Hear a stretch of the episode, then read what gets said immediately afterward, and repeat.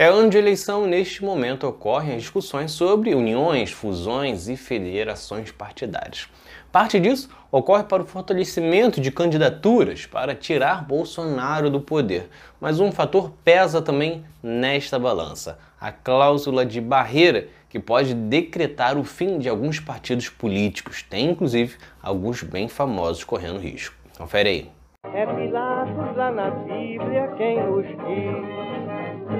também faleceu por ter pescoço o infeliz autor da guilhotina de Paris. Em 2017 foi aprovada a cláusula de barreira, uma forma de reduzir o número de partidos no Brasil. Na época existiam 35, o que obviamente fazia com que muitos partidos sejam praticamente de aluguel, sem posicionamento e funcionando na base das negociadas. Claro que a ideia, obviamente, não foi exatamente só essa, e muitos também votaram como uma forma de fortalecer partidos maiores com o desaparecimento ou enfraquecimento de siglas menores. O ponto é que a lei decretava uma série de objetivos para serem alcançados entre 2018 e 2030. Em 2018, os partidos tinham que ter nas eleições para deputado federal pelo menos 1,5% dos votos válidos distribuídos ou ter pelo menos nove deputados distribuídos em um terço das unidades da federação. Já para este ano, o nível ficou ainda mais difícil. Os partidos precisam alcançar 2% ou pelo menos 11 deputados, também distribuídos em no mínimo nove estados.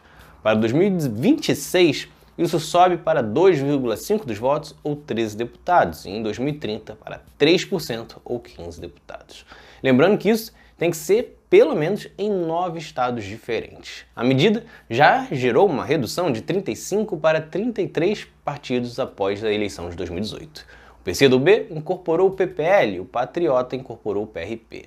Alguns outros tiveram que encarar eleições municipais em 2020, sem tempo de TV. Isso resultou em uma redução do número de partidos nas câmaras. Em 2017, 50% dos municípios tinham pelo menos seis partidos com representação nas câmaras de vereadores. Já após as eleições de 2020, somente 18 tinham isso. Além disso, o número de cidades com mais de 10 partidos nas câmaras caiu de 518 para 253, ou seja, menos da metade.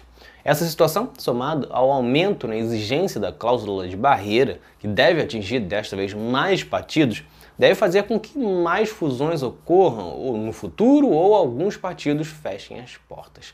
Só para ter uma dimensão do risco de alguns partidos, basta observar o percentual de votos válidos que as siglas tiveram nas eleições municipais.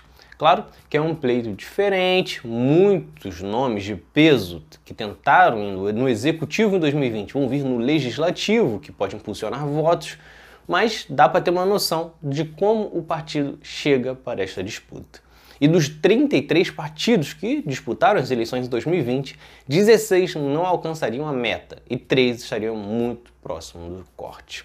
Esta situação faz com que PCdoB e Rede, por exemplo, debatam se farão uma federação com o PSOL, o PDT ou o PT.